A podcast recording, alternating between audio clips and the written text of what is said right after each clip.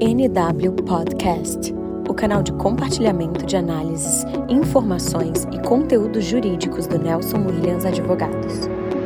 Olá, sejam bem-vindos a mais um episódio do NW Podcast. Hoje eu, André Menescal, sócio do Nelson Williams e um dos, dos responsáveis pelas entrevistas no NW Podcast, converso com o Marcos Linhares, advogado sênior do nosso escritório em Fortaleza e advogado com ampla experiência na área trabalhista. Hoje o Marcos está aqui para falar conosco sobre o tema doenças ocupacionais, acidentes de trabalho e o teletrabalho, a relação entre esses três elementos. Marcos, seja bem-vindo ao NW Podcast. Obrigado aqui pela tua participação. Olá, André, tudo bem? Obrigado pelo, pelo convite. É, vamos falar um pouquinho desse assunto tão tão emergente hoje nos tribunais sobre doença ocupacional, acidente de trabalho e teletrabalho.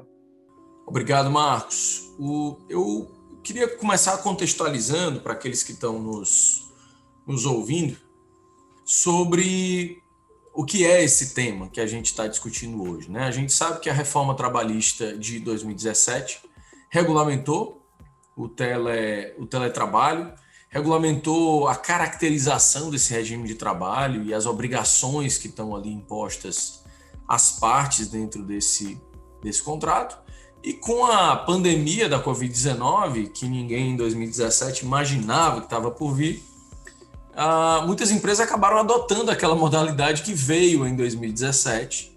Mas a grande realidade é que as empresas não estavam prontas, os empregadores não estavam prontos para essa implementação. Então, houve muitos atropelos, muitos improvisos e a realidade é que os riscos de doenças e acidentes ocupacionais eles continuam existindo. Os empregadores continuam tendo que tomar cautelas e se prevenir para minimizar esses eventos danosos e o dever de cautela do empregador se tornou um desafio especial, né, dentro dessa modalidade de prestação de serviço. Então, o nosso tema aqui hoje é uma reflexão sobre como os empregadores podem vencer os desafios desse dever de cautela em face da dificuldade é, na aplicação dessa modalidade de trabalho. Marcos, eu queria começar te perguntando o seguinte: é, o que é que a reforma trabalhista trouxe de obrigações para o empregador sobre doenças e acidentes ocupacionais no regime de teletrabalho? A, a reforma ela trouxe é, algumas obrigações, né?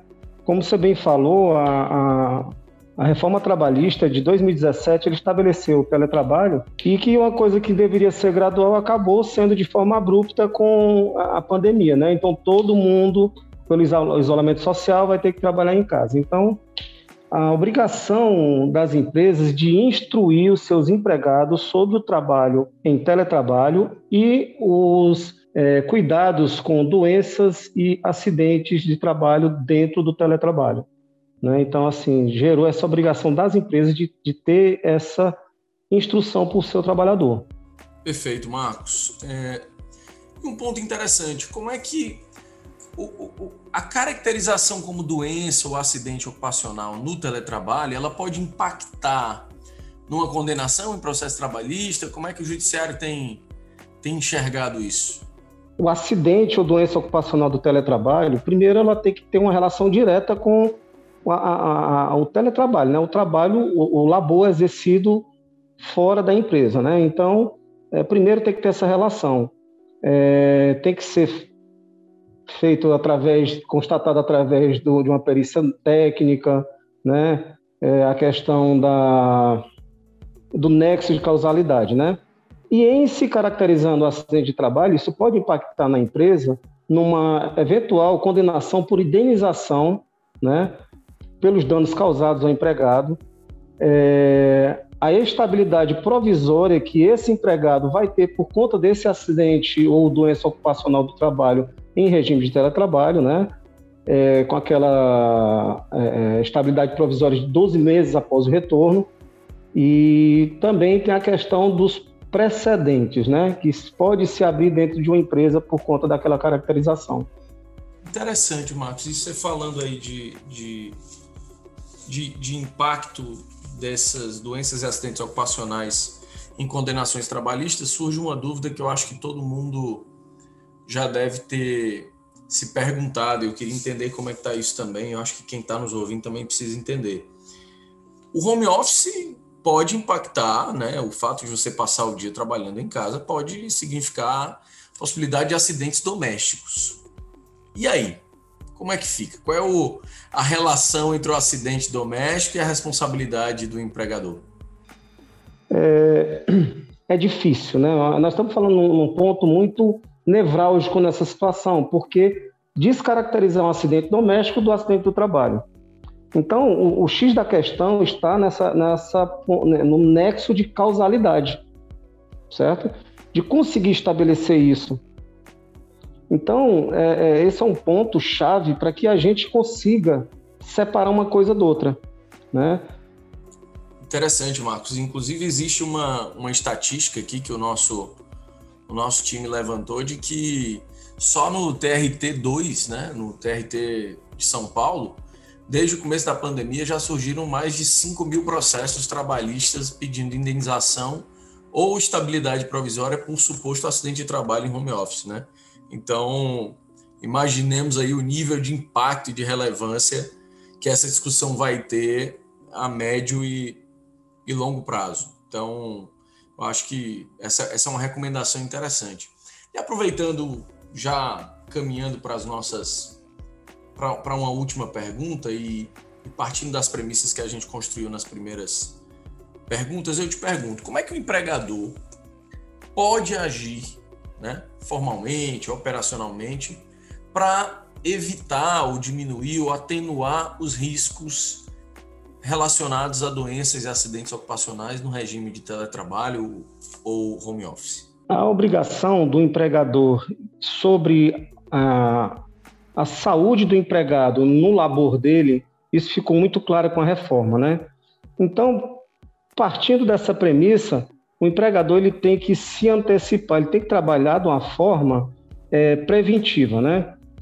Ah, o artigo 75E, parágrafo único da CLT, ele, ele diz que o empregado tem que assinar um termo de compromisso em que ele fica ciente de todos é, é, os riscos ocupacionais que ele vai ter no labor é, em regime de teletrabalho.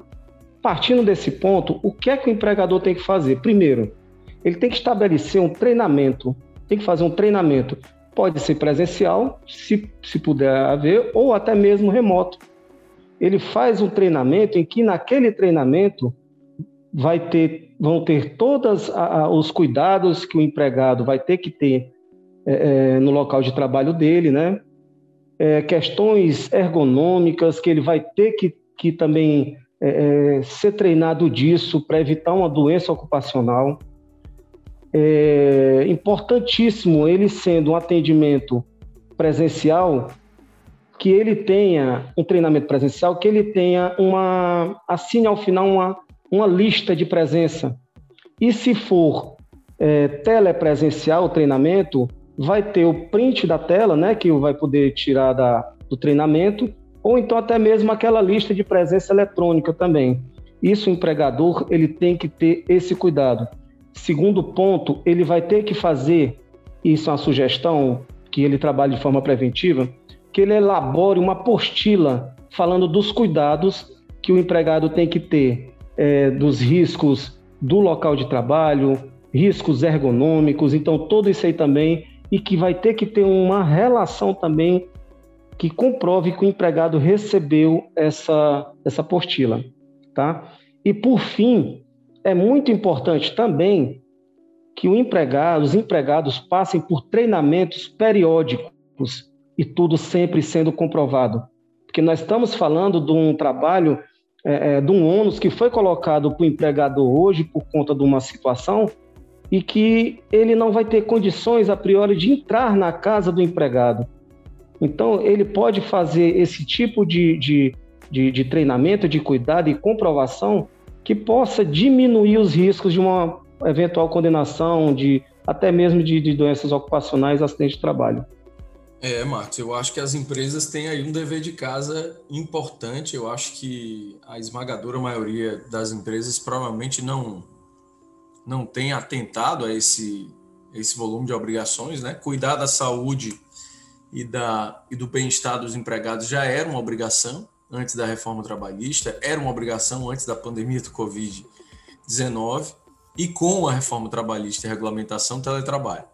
E com a pandemia do Covid-19 e os desafios do home office imposto pelo isolamento social, a empresa passou a ter o triplo de obrigações relacionadas a zelar pela saúde desse funcionário, pelo que eu estou entendendo aí da tua, da tua explanação. Mas eu acho que essas orientações e dicas aí finais para as empresas são muito importantes e participam geralmente escutam aqui o nosso podcast, não só jurídicos internos, advogados de empresas, mas também empresários de menor porte, que às vezes não têm estrutura jurídica interna.